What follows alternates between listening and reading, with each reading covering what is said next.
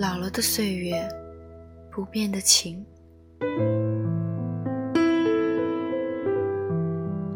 傍晚是黄昏的舞台，夕阳又穿着红彤彤的衣裳在云彩间徘徊，预告着这一天将要落幕。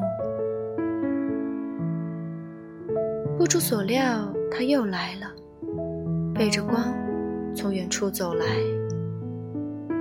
夕阳照一下，他佝偻的身影被拉得老长。他微笑着，即使脸已经老得皱巴巴了，即使牙也差不多掉光了，却依然像个孩子一样，充满期待。颤颤巍巍的手紧紧拿着那台被抚摸得发亮的录音机，慢慢的走到昔日和他常常消磨时光的长椅那儿。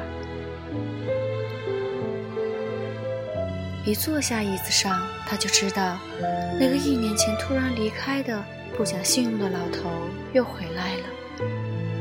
此时，他也微笑着，坐在椅子上看着他，就和以前一样，就和以前一样，两个人静静的坐着，享受惬意的时光。安静的氛围里。他又开始陷入了回忆。徐徐春风，柳絮飞扬，江南朦胧，隔岸驻足相望。那时他风华正茂，他英气俊朗。初次相遇，便牢牢地记住了彼此。此后，柴米油盐，生儿育女。简简单单，平平凡凡，不知不觉，他们携手同行了几十个年头。只是后来，他失信了，一声不响，提前离开了他。但是他一直相信，他一直都在，就好比现在。故人笑比中庭树。一日秋风，一日疏。快要入夜了，夕阳一丝光线还在微微挣扎。秋风凉凉，他笑了笑，心默默念：又要离开了吧。